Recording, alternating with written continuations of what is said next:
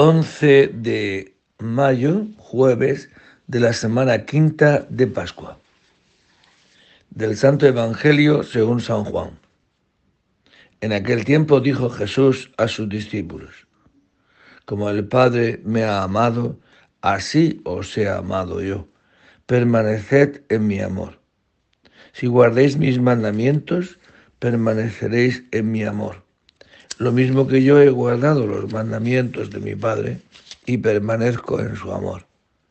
Os he hablado de esto para que mi alegría esté en vosotros y vuestra alegría llegue a plenitud. Palabra del Señor. Este es el objetivo de nuestra vida, la alegría, ¿no? Estar contento, estar alegre. San Pablo nos lo repite, estad alegres os lo repito, estad alegres.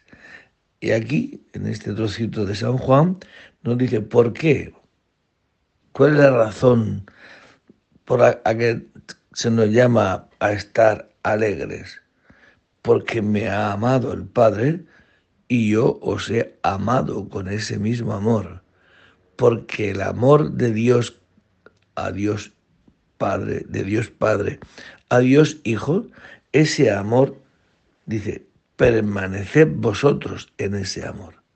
No dudéis nunca del amor que yo os tengo. No dudéis nunca de este amor. Y este amor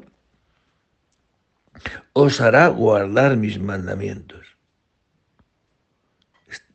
Se cumple bien los mandamientos en el amor de Dios. Cuando no, todo es pesado. Todo es bastante difícil e incluso bastante imposible. Pero quien guarda los mandamientos, quien ama al Señor, quien se siente amado por el Señor, guardar sus mandamientos y por consecuencia la alegría que viene de esto es toda una sola cosa. Claro, es como pondría yo el ejemplo, no sé si valdrá o no, cuando uno quiere a una persona, guardar, hacer lo que esa persona quiere, si la quiero de verdad y estoy enamorado de ella, hacer lo que ella quiere es fácil. Pues creerse amado del Señor, guardar sus mandamientos es fácil. Y la alegría, repito, como consecuencia de eso es lo propio.